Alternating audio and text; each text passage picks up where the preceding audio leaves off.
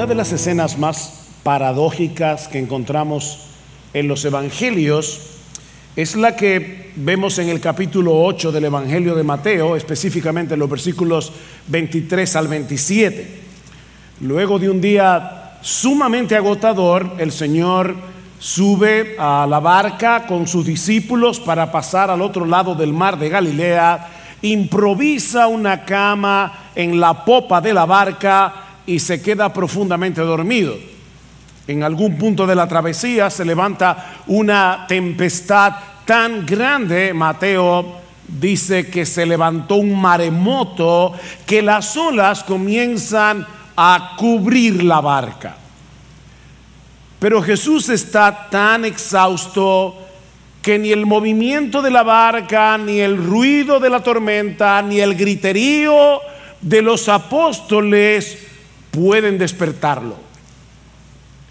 En su desesperación los discípulos comienzan a gritar, Señor, sálvanos que perecemos. Y esta vez, por fin, Jesús abre los ojos, contempla a sus aterrados discípulos y les dice en tono de reproche, ¿por qué teméis hombres de poca fe? Yo no sé honestamente qué pudo haber pasado por la mente de los apóstoles en este momento, pero déjenme especular un poco, tal vez fue algo como esto. ¿Cómo que por qué tenemos temor? ¿Qué, pregunta? El cielo se nos está cayendo encima, la barca se está llenando de agua, tú estás profundamente dormido. ¿Acaso no tenemos todas las razones del mundo para tener miedo. Pero entonces ocurre algo sorprendente, e, e, es la parte realmente sorprendente de esta historia.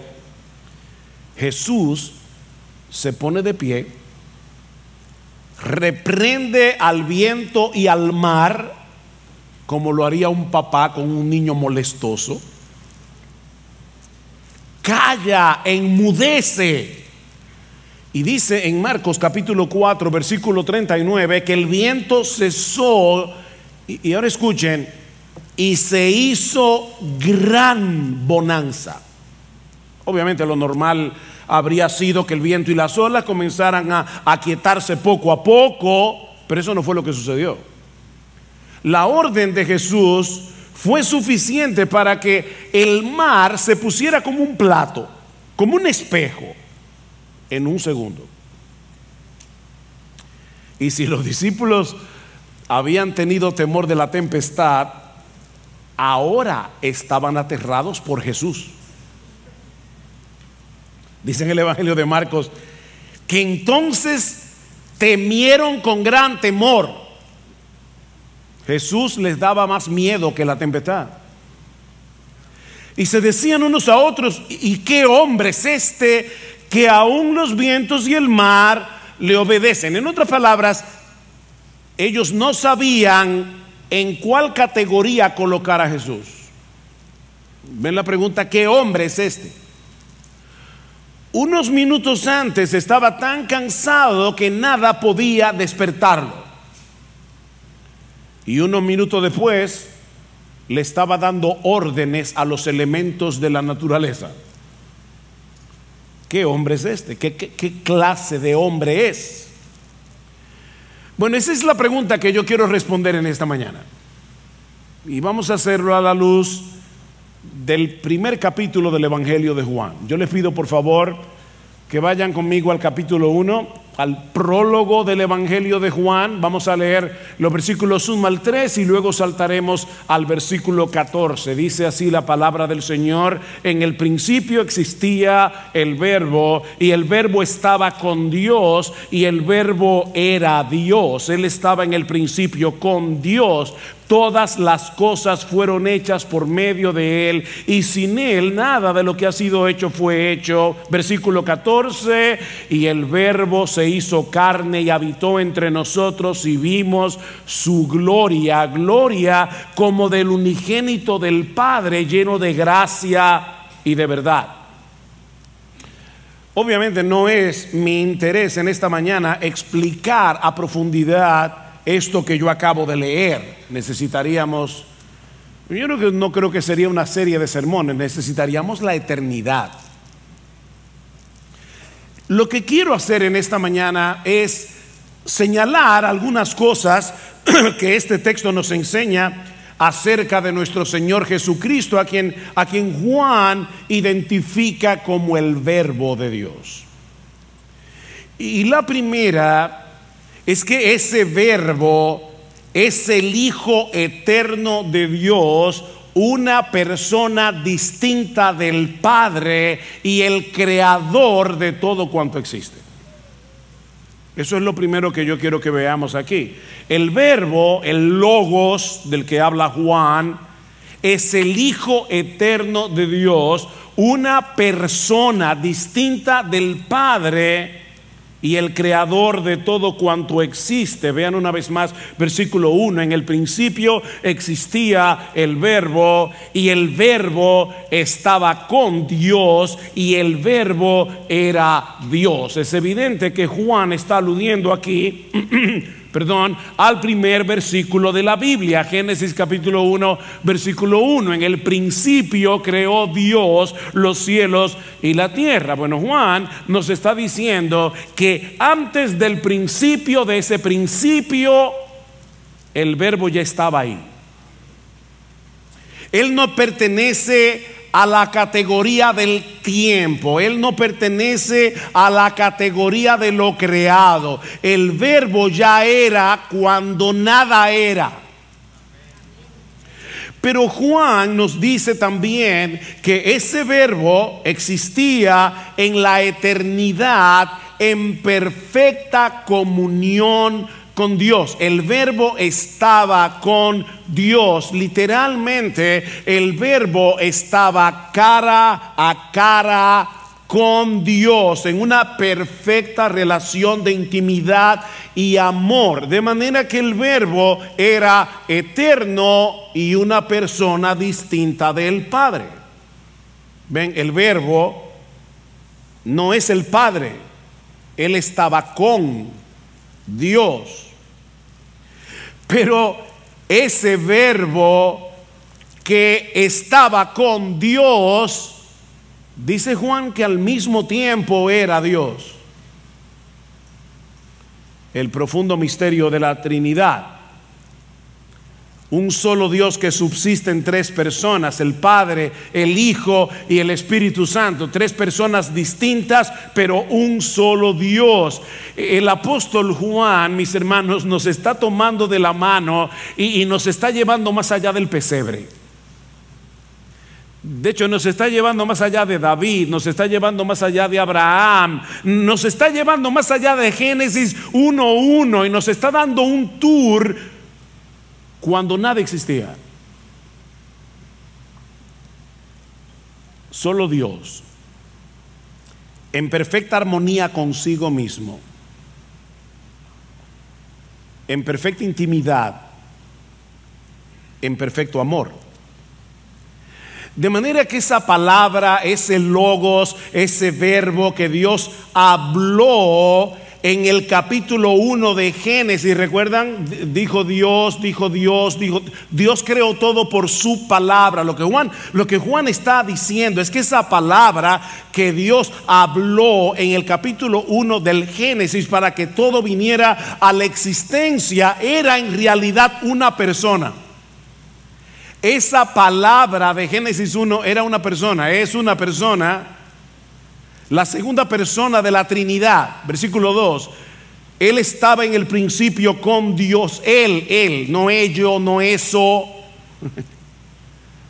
Él estaba en el principio con Dios. Todas las cosas por Él fueron hechas. Como dice la Reina Valera del 60, me gusta más esa traducción. Todas las cosas por Él fueron hechas y sin Él nada de lo que ha sido hecho fue hecho. ¿Se dan cuenta, hermanos, que Juan quiere ser redundante aquí? Todas las cosas por él fueron hechas, ya, ya, ok, lo entendí. Y sin él, nada de lo que ha sido hecho fue hecho. Si todas las cosas obviamente fueron hechas por el verbo, entonces no existe nada que no haya sido hecho por él. desde las inmensas galaxias hasta los elementos microscópicos que no se pueden ver a simple vista. Los astrónomos estiman que en el universo observable, porque como decía Einstein, el hombre, el, hombre no el universo, el universo es infinito pero limitado.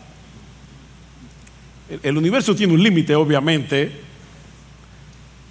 pero para nosotros es infinito. No lo podemos medir.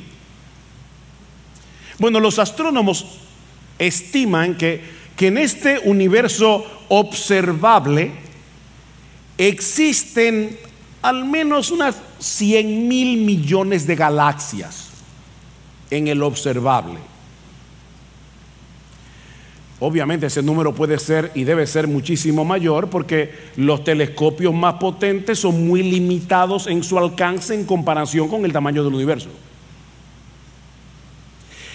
Y solo en nuestra galaxia, es decir, la Vía Láctea, se estima que hay alrededor de entre 100 mil y 400 mil millones de estrellas, solamente en la nuestra. ¿Y saben lo que dice el Salmo 147.4? Que Cristo conoce cada una de esas estrellas y le puso nombre. Son, son sus mascotas.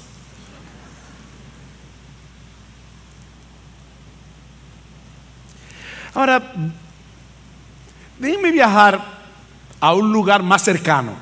En la galaxia se ven como tan lejos. ¿Sabían ustedes, mis hermanos amados y amigos que nos visitan, que solo en el Amazonas, solo en el Amazonas, existen unos 20 millones de especies de insectos? O sea, no de insectos individuales, de especies, de insectos. Y Cristo es el creador de cada uno. Cristo es el creador de todo, desde, las galaxias y las estrellas hasta la mariposa morfoazul y la avispa parasitoide. No me lo estoy inventando por si acaso.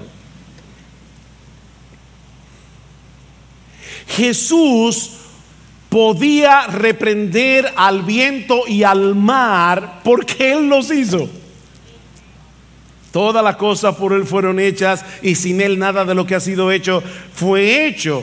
Ahora, ¿cómo explicar entonces que Jesucristo fuera vencido por el cansancio y se quedara completamente dormido en la popa de una barca?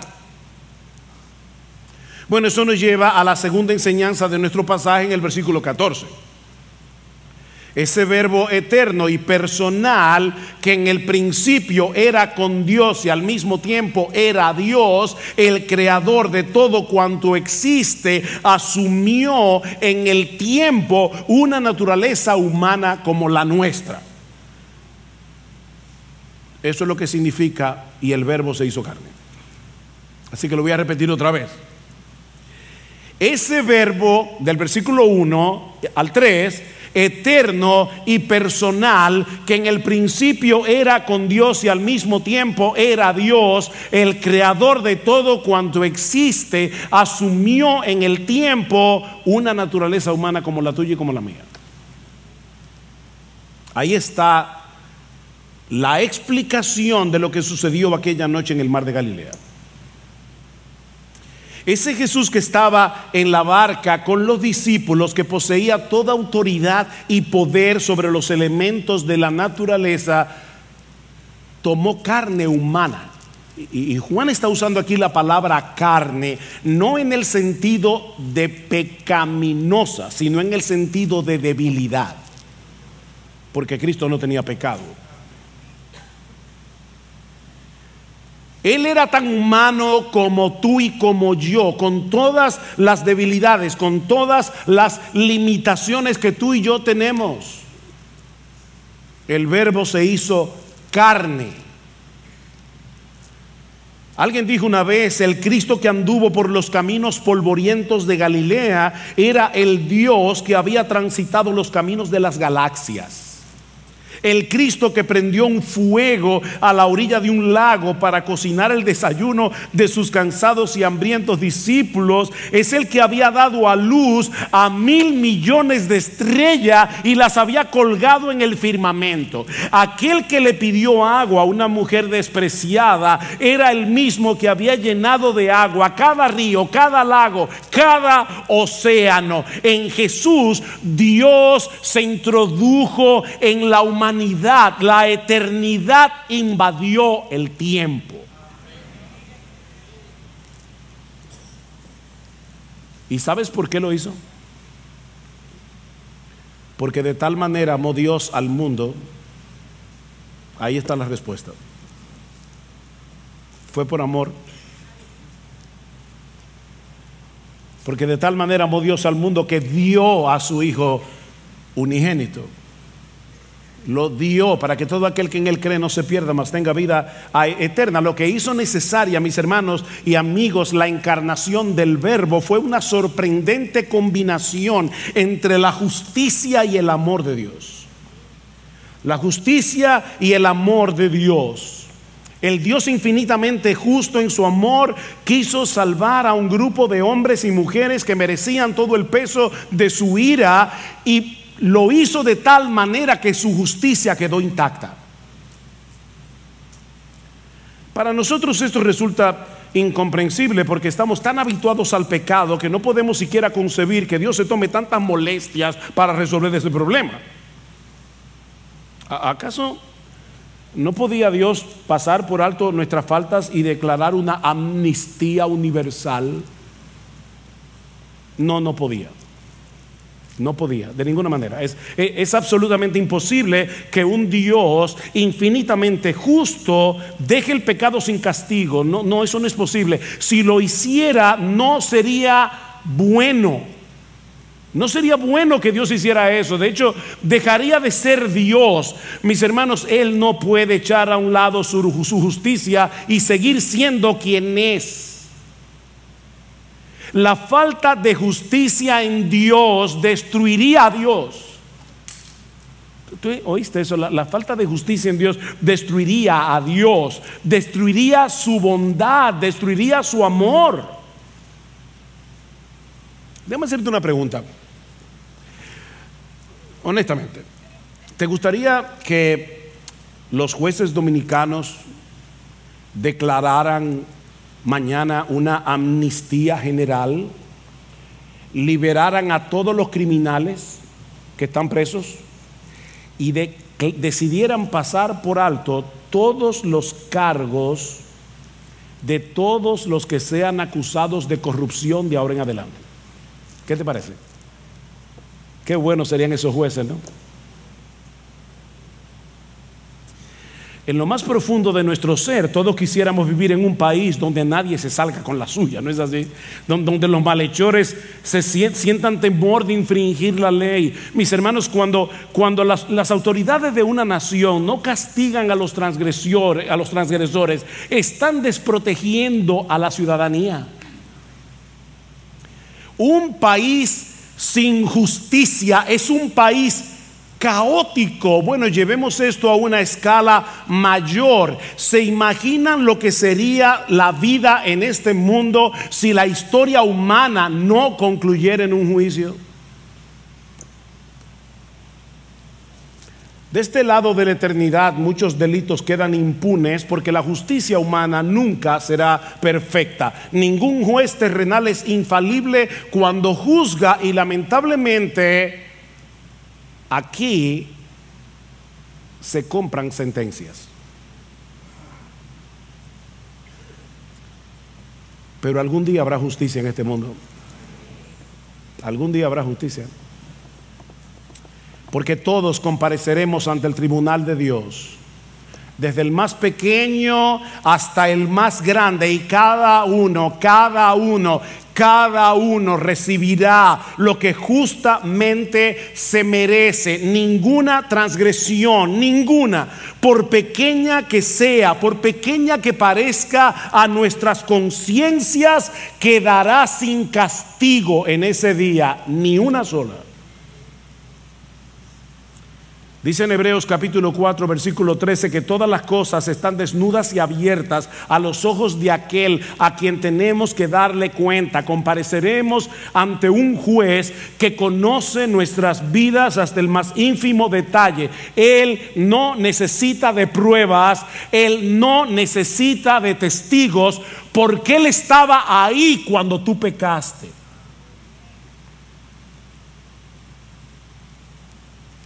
De manera que nadie será absuelto en ese tribunal,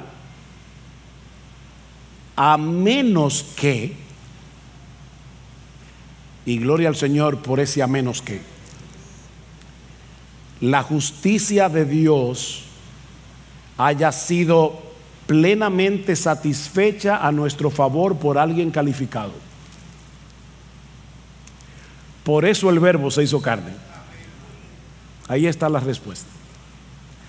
Para que el Dios de toda justicia pudiera mostrar su amor salvando a criaturas pecadoras sin dejar de ser justo. Dice en Romanos capítulo 6, versículo 23, que la paga del pecado es la, la, muerte. Ese es el miserable salario que el pecado merece. De manera que alguien perfectamente santo, infinitamente valioso, tenía que morir en nuestro lugar. En otras palabras, Solo Dios mismo podía salvarnos. Solo Dios mismo podía pagar nuestra deuda. Pero Él no podía hacerlo porque Dios no muere. Por eso Dios se hizo hombre.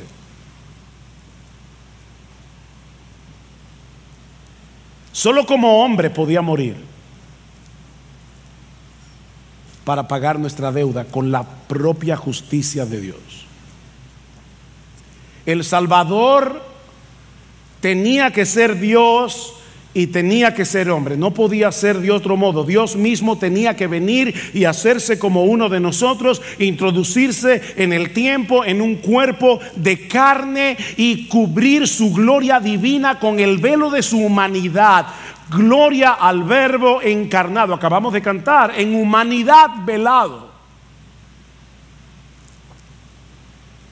Eso fue lo que sucedió en la pequeña aldea de Belén hace casi dos mil años.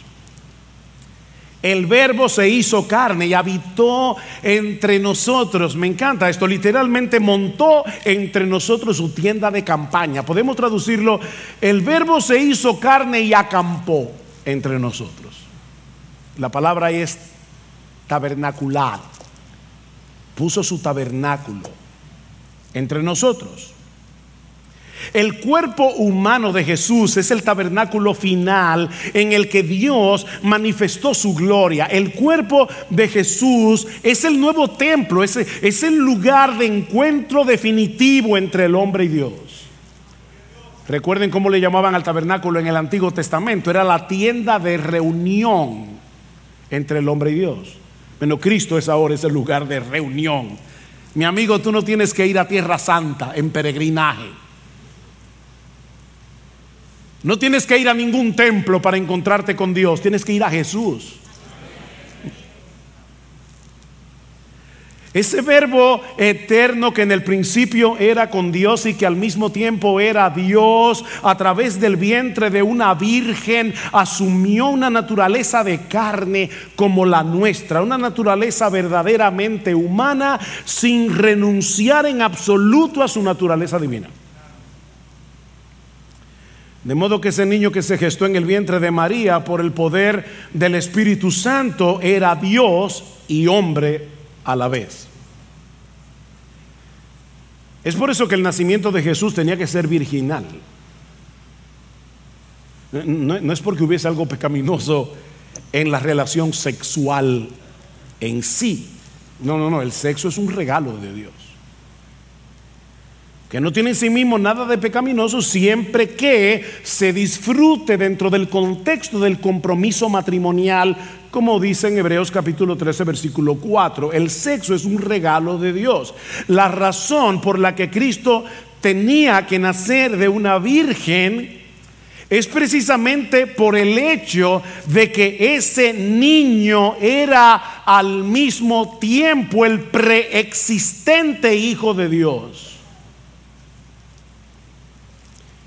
Pastor, me lo puso complicado. Ok, déjame, déjame ver si te lo explico, hasta para que los niños que están aquí lo entiendan. Cuando un espermatozoide y un óvulo se unen, dan inicio a la vida de una nueva persona. Pero el verbo que se encarnó en María no comenzó su existencia personal en ese vientre.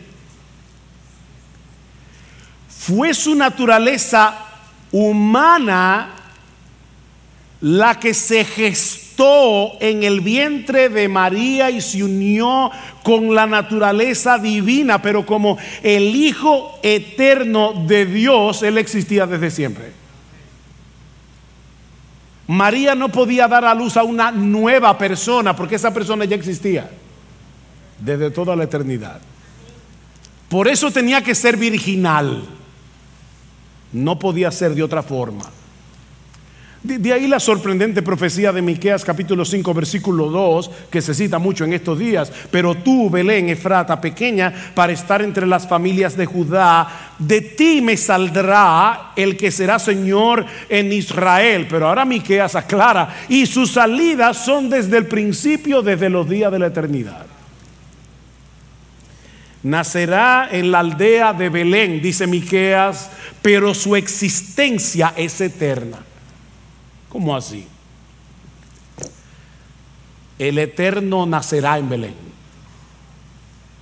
El eterno nacerá en Belén. Porque el que se encarnó en el vientre de la Virgen María es el Hijo no creado de Dios. Verdadero Dios, verdadero hombre. Eso escapa, mis hermanos, por completo, eso, eso, escapa por completo a nuestra capacidad de comprensión. No en balde el apóstol Pablo dice en 1 Timoteo capítulo 3, grande es el misterio de la piedad. Dios fue manifestado en carne. Eso es un mega misterio. Grande es el misterio de la piedad. Dios fue manifestado en carne. Cristo era una sola persona. Él no era como el Gollum del Señor de los Anillos, que hablaba en plural de sí mismo. ¿Se acuerdan? No, Cristo nunca decía nosotros, no, no, yo. Era un yo. Una sola persona, dos naturalezas. Dos naturalezas completamente distintas entre sí. Dios es todopoderoso, el hombre no lo es. Dios lo sabe todo, el conocimiento del hombre es limitado. Dios está en todas partes a la vez, el hombre está confinado en el tiempo y en el espacio. ¿Cómo puede ser entonces que un individuo posea esas dos naturalezas y aún así continuar siendo una sola persona? Respuesta. No tengo la menor idea. Nadie lo sabe. Nadie lo sabe. Es, Jesús es lo más extraordinario que alguna vez haya pisado esta tierra. Una sola persona, dos naturalezas, pero mis hermanos, esa realidad es evidente en todo el ministerio terrenal de Jesús. Puede caer exhausto en la popa de una barca y luego calmar el mar en tempestad asciende a los cielos cuando concluye su obra. O sea, Jesús físicamente está en el cielo, en un solo lugar a la vez, en un solo lugar. Todavía la naturaleza humana de Jesús sigue siendo humana, aunque glorificada. Jesús en su naturaleza humana está en un solo lugar ahora mismo, a la diestra del Padre. Y al mismo tiempo ha prometido estar con nosotros todos los días hasta el fin del mundo. Verdadero Dios, verdadero hombre. Pero hay algo más en nuestro texto. Una tercera enseñanza. Hoy mis puntos son larguísimos. Los que están tomando nota van a pasar mucho el trabajo. Ese verbo eterno que se hizo carne y habitó entre nosotros, nos revela al Padre como el Padre nunca antes había sido revelado. Ese verbo eterno que se hizo carne y habitó entre nosotros nos revela al Padre como el Padre nunca antes había sido revelado. Dice, y el verbo se hizo carne y habitó entre nosotros y vimos su gloria, gloria como del unigénito del Padre, lleno de gracia y de verdad. Y luego en el versículo 18, nadie ha visto jamás a Dios el unigénito Dios. Yo sé que la reina Valera dice el unigénito Hijo.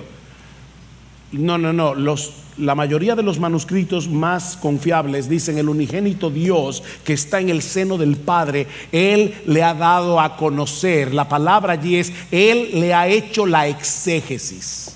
De ahí es que viene la palabra exégesis.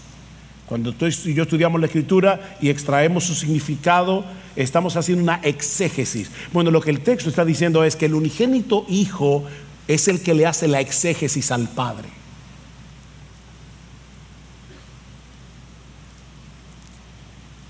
Vimos su gloria, dice Juan. Y Juan parece estar aludiendo aquí al monte de la transfiguración. ¿Recuerdan cuando por un instante Cristo permitió que los discípulos que estaban con él Pedro, Juan, Santiago, vislumbraran algunos destellos de su gloria divina por un momento. Pero personalmente creo que lo que Juan nos está diciendo aquí es mucho más profundo y definitivamente mucho más consolador. En Cristo, los discípulos vieron en forma corporal la manifestación más gloriosa de la gracia y de la fidelidad de Dios. Ven el texto, dice, gloria como del unigénito del Padre. Y, Juan, Juan, ¿cómo fue que vimos esa gloria? ¿Cómo fue que ustedes vieron esa gloria? Ah, porque Él es lleno de gracia y de verdad. ¿Ustedes recuerdan cuando Moisés le pidió a Dios que le mostrara su gloria en Éxodo capítulo 33? Dios respondió su petición proclamando su nombre delante de Moisés, es decir, dándole una revelación de su carácter. Lo voy a leer en la Reina Valera de nuevo. Jehová, Jehová, fuerte, misericordioso y piadoso, tardo para la ira, grande misericordia y verdad que guarda misericordia a millares, que perdona la iniquidad, la rebelión y el pecado, y que de ningún modo tendrá por inocente al culpable, al malvado. Dios pudo, pudo haberle dicho muchas cosas a Moisés para mostrarle que Él es glorioso. Él venció a Faraón para libertar a su pueblo. Él abrió el mar rojo en dos. Él hizo que saliera agua de una roca, pero no hay nada de eso aquí. ¿Sabes en qué consiste mi gloria, Moisés? En que yo soy un Dios misericordioso y fiel. Tardo para la ira, grande en misericordia y verdad. Esa fue la gloria divina que se hizo visible en el verbo encarnado. Pero como Moisés jamás soñó que esa gloria podía ser vista. Versículo 16. Pues de su plenitud tomamos todos, todos hemos recibido y gracia sobre gracia, porque la ley fue dada por Moisés, por medio de Moisés, la gracia y la verdad fueron hechas realidad por medio de Jesucristo nadie ha visto jamás a Dios. El Hijo le hizo el exégesis. Decía el puritano Richard Sibbs que Cristo no es más que pura gracia revestida de nuestra naturaleza. ¿Quién es Cristo? Pura gracia, pero revestida de nuestra naturaleza. Lo que hace glorioso a Jesús no fueron sus enseñanzas. Lo que hace glorioso o más glorioso, porque sus enseñanzas fueron gloriosas, pero lo que hace más glorioso a Jesús no fueron sus milagros. Lo que hace más glorioso a Jesús es la belleza de su bendita gracia. Una gracia que está disponible hoy en el Evangelio para todo aquel que cree. Por eso es que este texto es precedido de las palabras del versículo 12, pero a todos los que le recibieron les dio el derecho de llegar a ser hijos de Dios. Es decir, a los que creen en su nombre, que no nacieron de sangre, ni de la voluntad de carne, ni de la voluntad del hombre, sino de Dios. Es Dios el que los engendra, pero somos nosotros los que creemos. ¿Tú te das cuenta, mi hermano, que si Dios te abrió los ojos, y te atrajo a Cristo en arrepentimiento y fe, tú posees el mayor tesoro, la más grande bendición, el mayor de los privilegios que un ser humano podrá disfrutar jamás.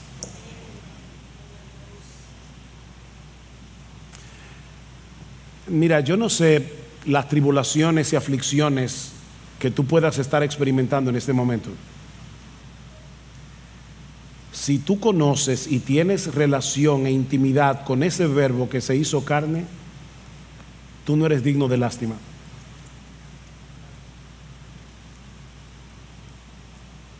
Escucha lo que dice Pablo en Efesios capítulo 2. Luego de describir lo miserable que era nuestra condición sin Cristo. Y, por favor, mientras leo, nota las expresiones superlativas de Pablo. Pero Dios, nosotros éramos unos miserables todos, pero Dios, que es rico en misericordia, Él no es misericordioso, no, no, no, no, no. Él es rico en misericordia. Por su gran amor con que nos amó. Pablo pudo haber dicho, por el amor que nos tuvo. No, no, no. Por su gran amor con que nos amó, aún estando nosotros muertos en pecado, nos dio vida juntamente con Cristo, por gracia sois salvos, y juntamente con Él nos resucitó y asimismo nos hizo sentar en los lugares celestiales con Cristo Jesús. ¿Saben para qué? Para mostrar en los siglos venideros las abundantes riquezas de su gracia en su bondad para con nosotros en Cristo Jesús.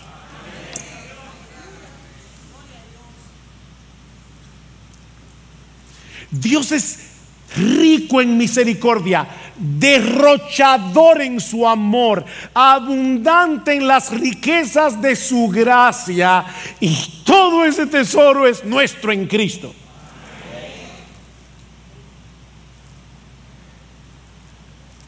A pesar de nuestros pecados y debilidades que todavía cometemos. Dice Jonathan Edwards, que Cristo murió para demostrar que el amor del Señor es un océano sin orillas y sin fondo. Cristo murió para demostrar que el amor de Dios es un océano sin orilla y sin fondo.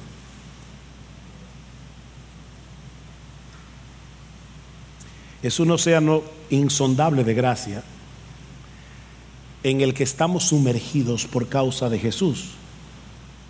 Porque de su plenitud tomamos todos y gracia sobre gracia, sobre gracia, sobre gracia.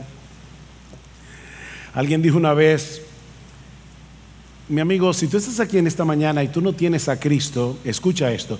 Y si tú estás aquí en esta mañana y tienes a Cristo, escucha esto. El Evangelio es la invitación a permitir que el corazón de Cristo nos colme de alegría porque ya hemos sido encontrados, rescatados e incluidos. De paso, esta palabra está de moda. Esto es verdadera inclusión.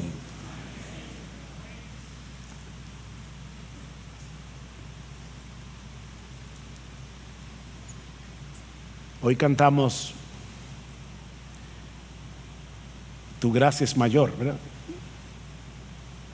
Si grandes son mis pecados, ahora se me fue la canción. Mis faltas son muchas, su gracia es mayor. ¿Saben que ese himno, yo creo que se basó en una carta de John Newton, que escribió nada más y nada menos que en marzo de 1767? John Newton era famoso por sus cartas, e-, era un pastor que pastoreaba a través de cartas y a través de su persona, obviamente en su iglesia. Pero John Newton le escribió una carta a un amigo que parece que estaba pasando por un momento de dificultad y le dice, no dejes que tus sentimientos te desanimen, porque si nuestro, perdón,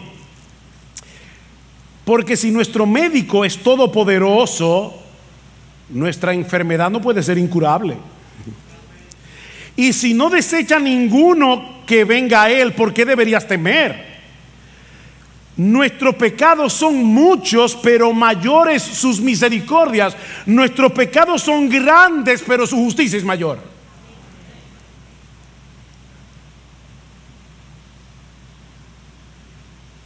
Mis faltas son muchas, su gracia es mayor. Creyente, no huyas de Dios. El diablo quiere que tú huyas de Dios. El diablo quiere hacerte dudar del amor de Dios. El diablo quiere que te sientas desechado de Dios. Pero eso no puede pasar. Porque el verbo se hizo carne. Lleno de gracia y de verdad. Y Juan no quería que nosotros tratáramos de interpretar qué tenía eso que ver con nosotros. Así que él dice, y de esa plenitud, ven, él, es, él es lleno de gracia y de verdad. Y por si acaso te lo estás preguntando, de esa plenitud tomamos todos. Gracia sobre gracia. Y si tú estás aquí sin Cristo en esta mañana, mi amigo, recuerda que la gracia se hizo carne en Jesucristo y está disponible para ti hoy, si vienes a Él en arrepentimiento y fe. Él es el punto de encuentro entre el hombre y Dios. Él es el tabernáculo definitivo en el que Dios manifiesta su presencia salvadora para todo aquel que cree. Mi amigo, mi amigo, no sigas siendo el enemigo de tu propia alma. No te sigas haciendo tanto daño. No seas tan necio. Y créeme que te digo necio con cariño. Porque quiero que abandones tu necedad. No sigas siendo el enemigo de tu propia alma rechazando el tesoro que hoy Dios te ofrece en Cristo, si vienes a Él arrepentido y confiando únicamente en Él. ¿De verdad tú prefieres recibir todo el peso de la justicia divina cuando tengas que comparecer delante de Él en el día del juicio? ¿Tú prefieres eso? O recibirás por la fe a ese verbo que se hizo carne por amor a pecadores, lleno de gracia y de verdad. Oh mi amigo, ven a Cristo y báñate aquí y ahora en ese río desbordante de misericordia y gracia que el Rey de Gloria está poniendo hoy al alcance de tu mano, únicamente por medio de la fe. Báñate en ese río. Y vas a recibir de esa plenitud todos los días de tu vida y hasta la eternidad. Gracia sobre gracia, sobre gracia, sobre gracia